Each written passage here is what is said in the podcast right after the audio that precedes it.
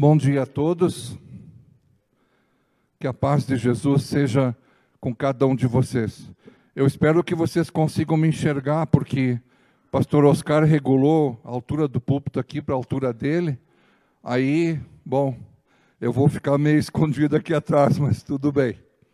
Meus queridos, nós estamos no mês de abril conversando a respeito dos encontros de Jesus com as pessoas depois da sua ressurreição. O texto de hoje é um texto muito bonito.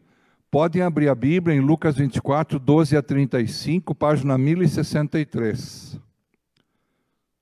Página 1063.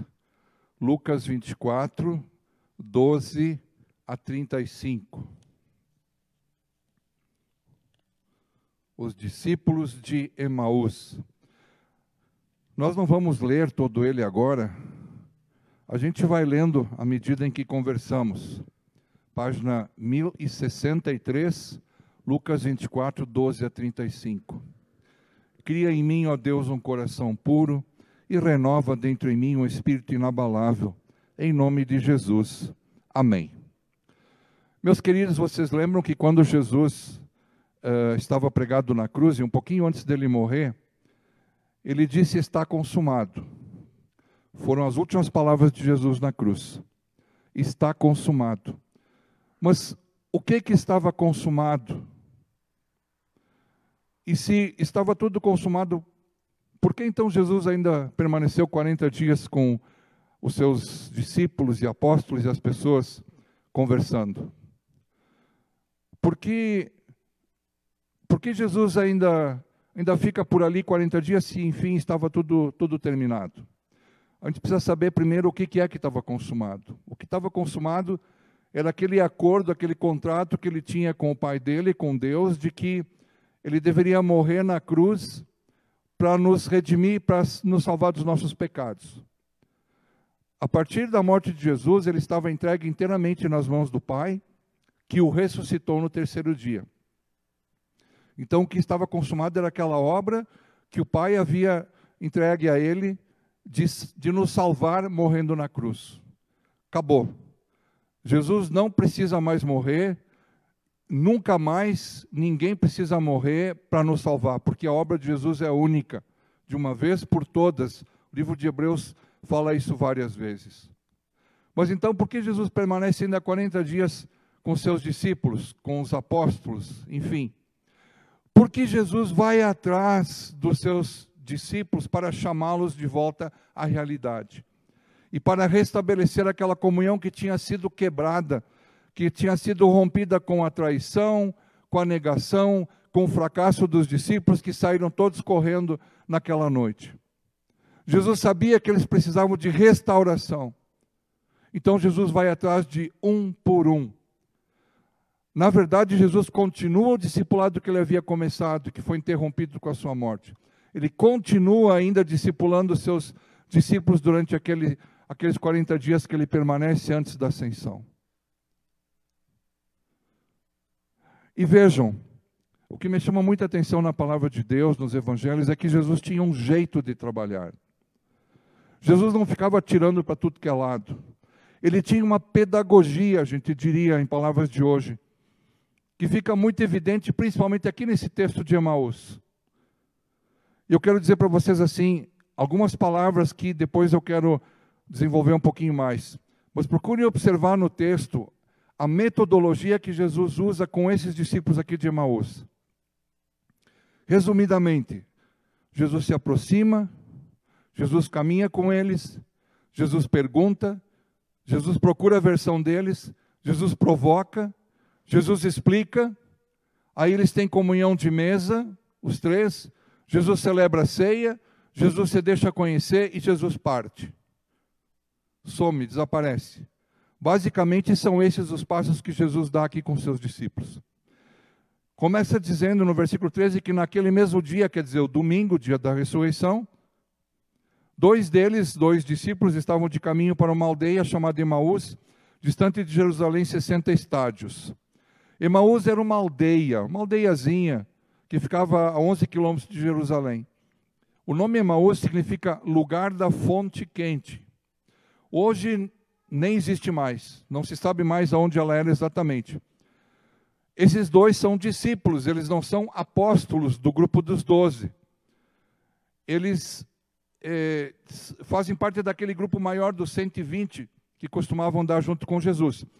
Um deles é nominado aqui, se chama Cleopas, no versículo 12.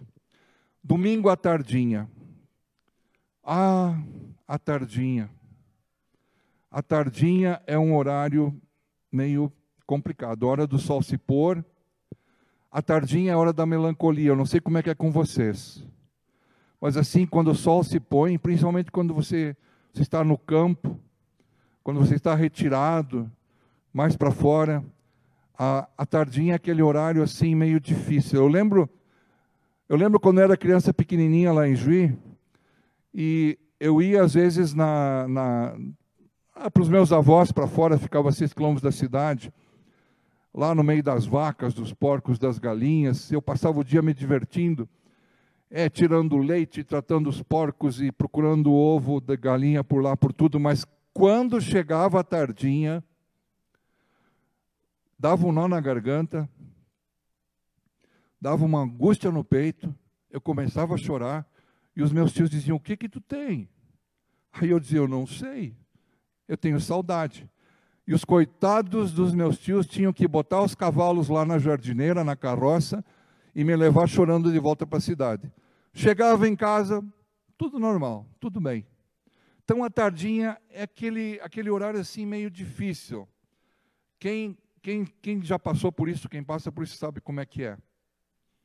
Vejam, Jesus já, já havia aparecido para alguns discípulos, mas esses dois ainda não sabiam de nada só sabiam da notícia do túmulo vazio e que os anjos disseram às mulheres que Jesus estava vivo. Só isso. Iam conversando a respeito de todas as coisas sucedidas, lá caminhando pela estrada em direção a Emaús. E aconteceu que enquanto conversavam e discutiam, o próprio Jesus se aproximou e ia com eles. Jesus se aproxima e caminha com eles. Jesus vem do nada. Jesus já é onipresente depois da ressurreição. Tanto é que depois ele, do nada, também aparece lá dentro na casa onde os discípulos estavam reunidos. Mas diz aqui no versículo 16 que os olhos desses dois não eh, estavam como que impedidos de o reconhecer e não reconheciam Jesus. Por que, que não reconheceram Jesus? Difícil dizer. Mas eu acho que pelas lágrimas de desesperança, pela ignorância das Escrituras, pelo medo da perseguição que poderia vir, pela dúvida, pela falta de fé. Vejam vocês que essa é uma caminhada que resulta da falta de fé. Não é uma caminhada de fé, é uma caminhada que é resultado da falta de fé. É uma caminhada de medo, de fuga, de frustração, de decepção, uma caminhada de tristeza.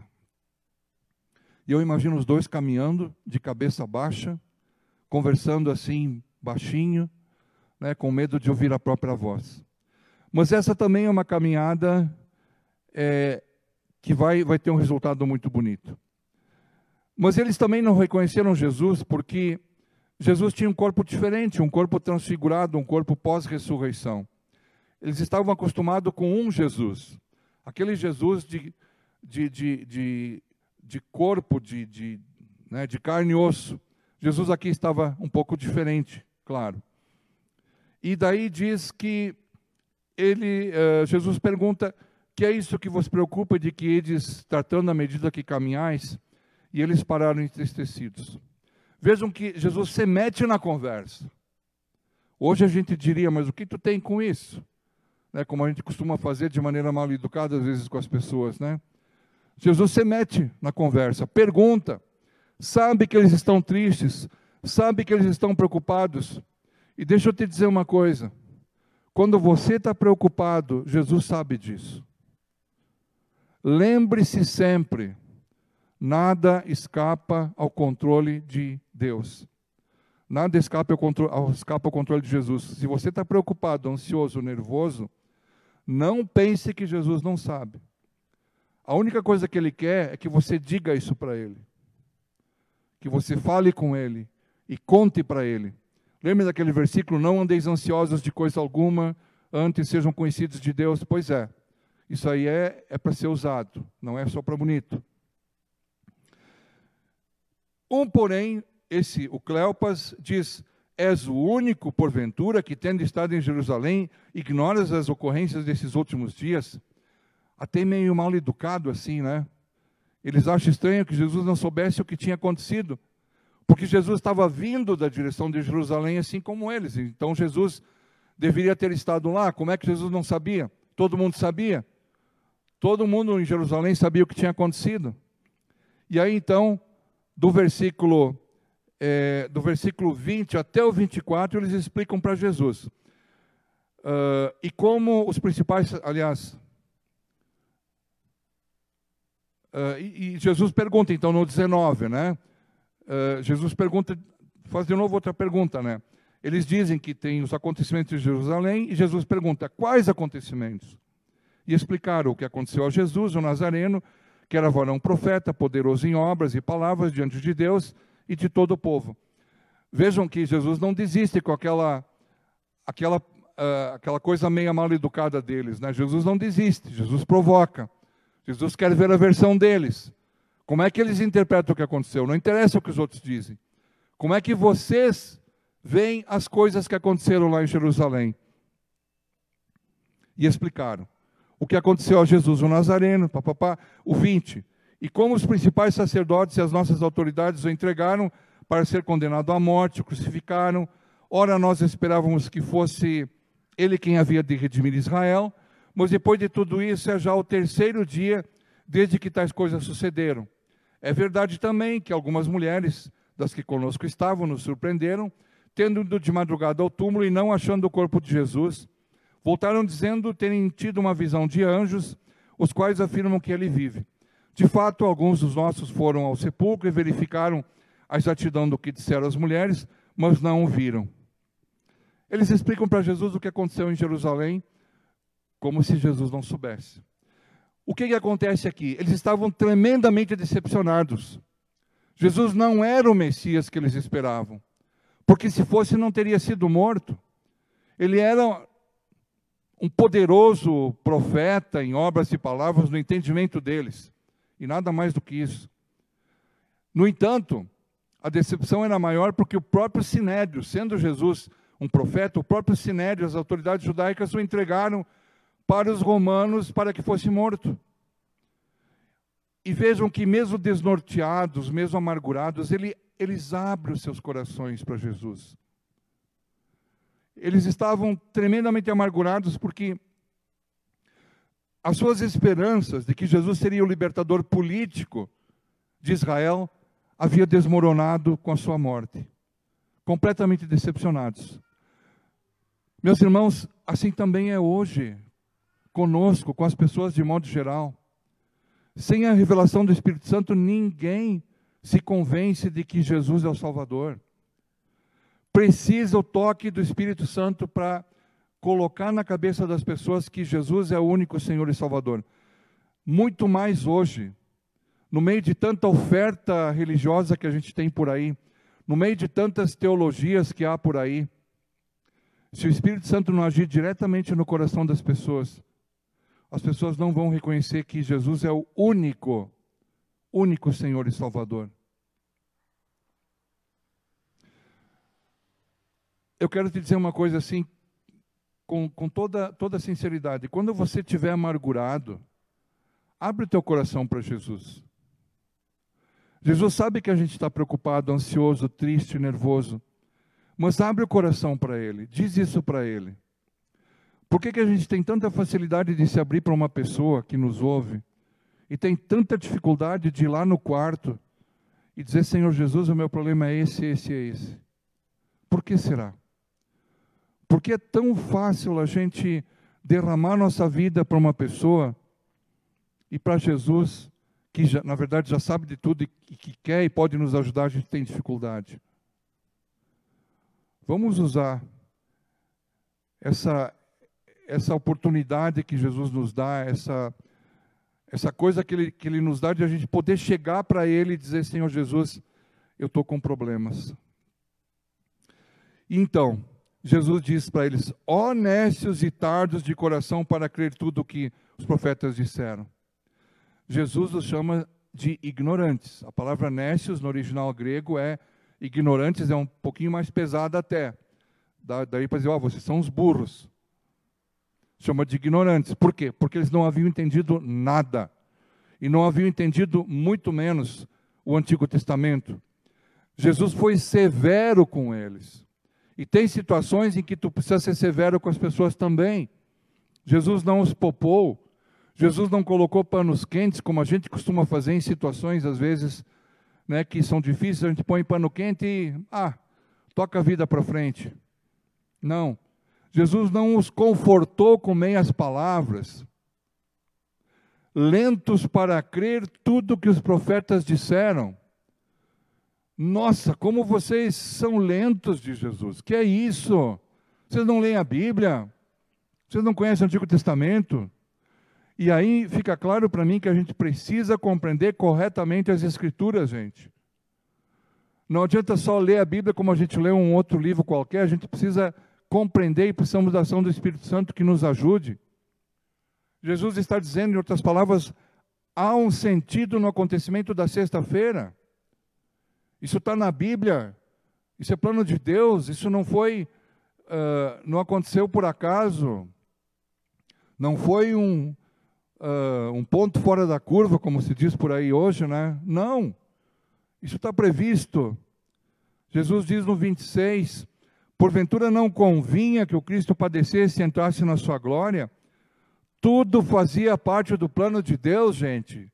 Diz Jesus: acordem. O problema é que, meus irmãos, a esperança messiânica do povo judeu até hoje se concentra unicamente nas glórias do Messias, sem reparar no seu sofrimento. Isaías 53, por exemplo, é um texto solenemente ignorado pela, pelos, é, pelos exegetas judeus. Ele é interpretado de forma bem, bem fora do, daquilo que, que Jesus passou. Meus irmãos, tudo na nossa vida faz parte do plano de Deus, para nos ensinar a amá-lo mais e a colocá-lo em primeiro lugar na nossa vida. Tudo, tudo, tudo, tudo. O mal também, o mal também. Se eu não crer que Deus permite o mal na minha vida, então eu entro em parafuso. Eu não creio que Deus cria o mal e diz: ah, olha só, vou fazer uma sacanagem aí para o meu filhinho. Não se trata disso. Deus permite o mal na minha vida para me ajudar a me aproximar dele, me ajudar a buscá-lo. 27, começando por Moisés, descorrendo por todos os profetas, expunha-lhes o que a seu respeito constava em todas as escrituras. Gente, que aula! Que aula! Pena que eu não estava lá. Jesus faz uma releitura da sua vida com base no Antigo Testamento. Começando por Moisés, quer dizer, começando lá em Gênesis, no Pentateuco, discorreu por todos os profetas da Bíblia. Por isso a Bíblia, meus irmãos, é a chave para se compreender que a morte é que abre a passagem para uma nova vida eterna junto com Deus. A morte e a ressurreição de Jesus mostram o plano de salvação de Deus para com toda a humanidade. E aí eles chegam em Maús. Chegam em Emaús e Jesus quer continuar a caminhada. E aí os dois convidam Jesus para ficar. Eles estavam impressionados com a sabedoria bíblica daquele desconhecido. E dizem: Senhor, versículo 29. Eh, Senhor, não, eles uh, o constrangem, eles não sabiam que era Jesus, né? Mas eles o constrangeram, dizendo: Fica conosco, porque é tarde, o dia já declina e entrou para ficar com eles. Meus irmãos, Jesus entra na nossa vida pelo convite. Jesus não mete o pé na porta. Jesus é educado. Ele vem até nós e espera que nós o convidemos. Senhor, eu preciso de ti. Senhor, entra na minha vida. Eu quero te servir a partir daqui. Eles o convidam. Jesus ia embora. E se eles não tivessem convidado, provavelmente Jesus teria ido. Mas eles o convidam. E aí Jesus aceita o convite. E aconteceu que, Quando estavam à mesa, tomando ele o pão, abençoou e, tendo-o partido, lhes deu. Então se lhes abriram os olhos e o reconheceram, mas ele desapareceu da presença deles. Jesus aceita o convite e, meus irmãos, ali ao redor do pão acontece o convívio, acontece a comunhão, a revelação. Interessante que Jesus não age como convidado, como hóspede, ele age como hospedeiro. Ele toma o pão, abençoa, reparte, oferece aos dois, e aí cai a ficha. O desconhecido faz de um jeito que só Jesus fazia. A maneira dele tomar o pão, abençoá-lo, parti-lo e dá-lo aos dois é o mesmo jeito de Jesus. Só Jesus fazia assim. E nesse momento seus olhos são abertos e os seus corações reconhecem Jesus. E os seus corações jubilam. E toda a iniciativa tinha partido de Jesus, vocês percebem? Tudo partiu de Jesus. Foi ele quem se pôs no meio deles, se aproximou, os acompanhou, ensinou, consolou. E aí Jesus se retira, Jesus desaparece, porque era necessário. Tem um momento de entrar e tem um momento de sair. E aí eles dizem no 32, porventura não nos ardia o coração quando ele pelo caminho nos falava, quando nos expunha as escrituras, o coração já tinha avisado que era Jesus, o coração ardia, e não era infarto, era ação do Espírito Santo. Essa semana, lendo esse texto, eu, eu procurei informações sobre John Wesley, uh, o fundador, uh, a partir dele foi fundada a Igreja Metodista.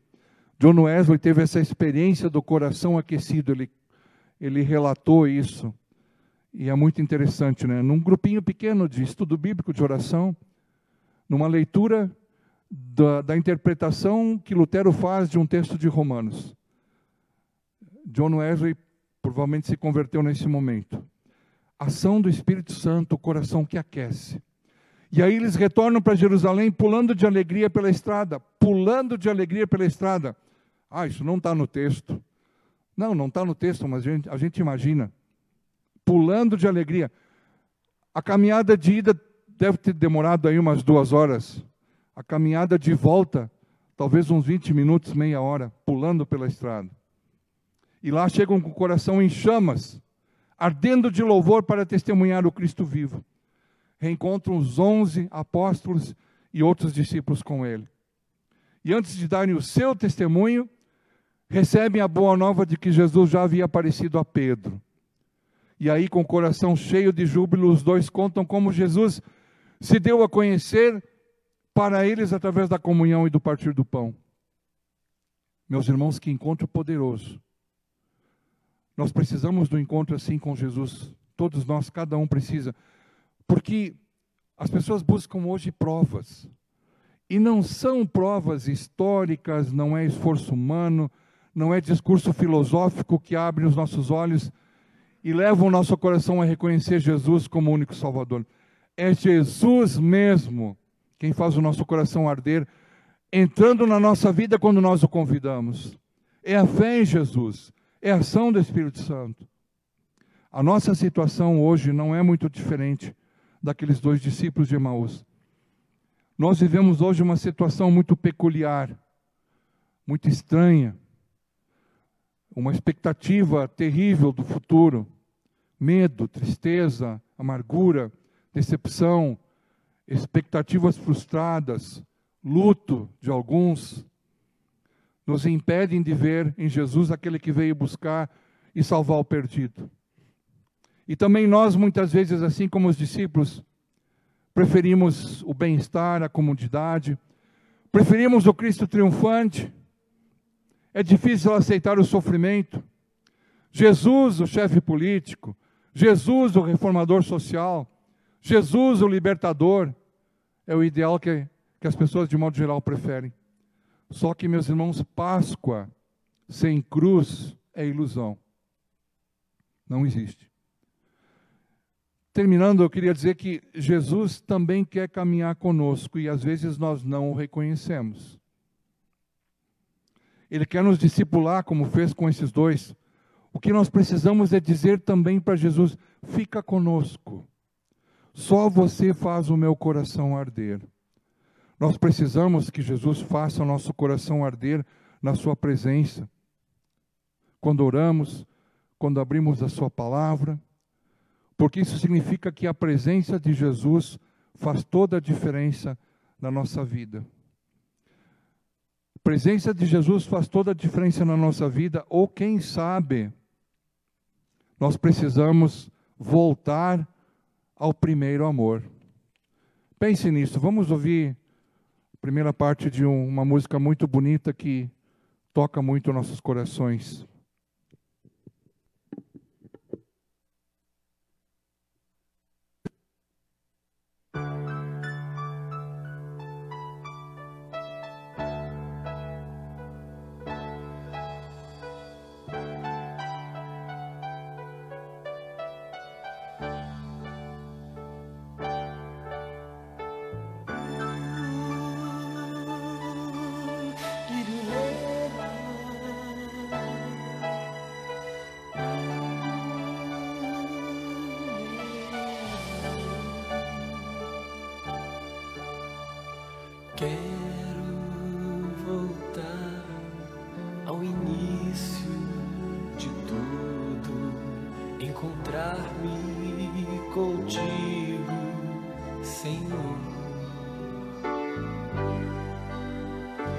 Quero rever meus conceitos e valores.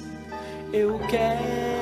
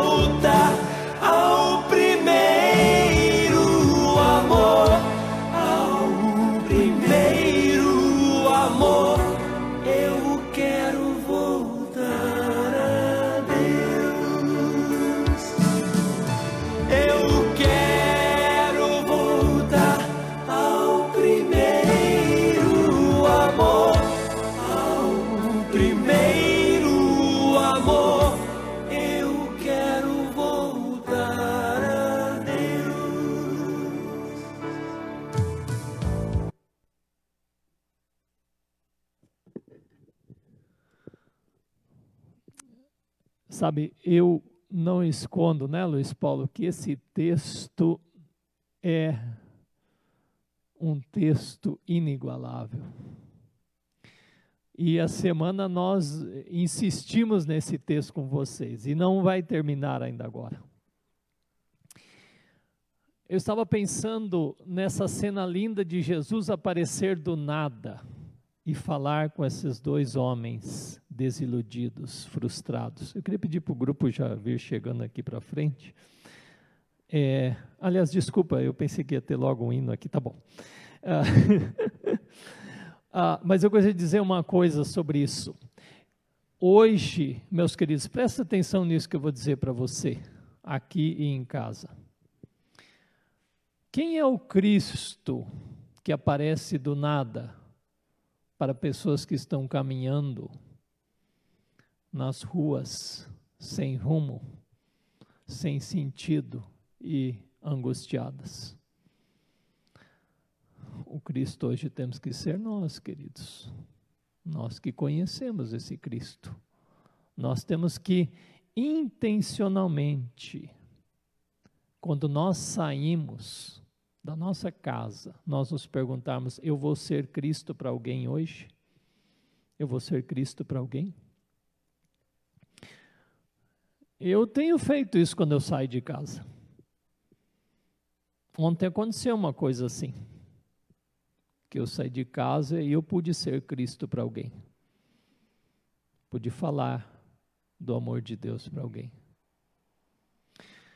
Nós somos hoje os pequenos cristos espalhados por esse por essa cidade, por onde quer que nós estejamos. Vocês que estão nos assistindo de outros lugares também.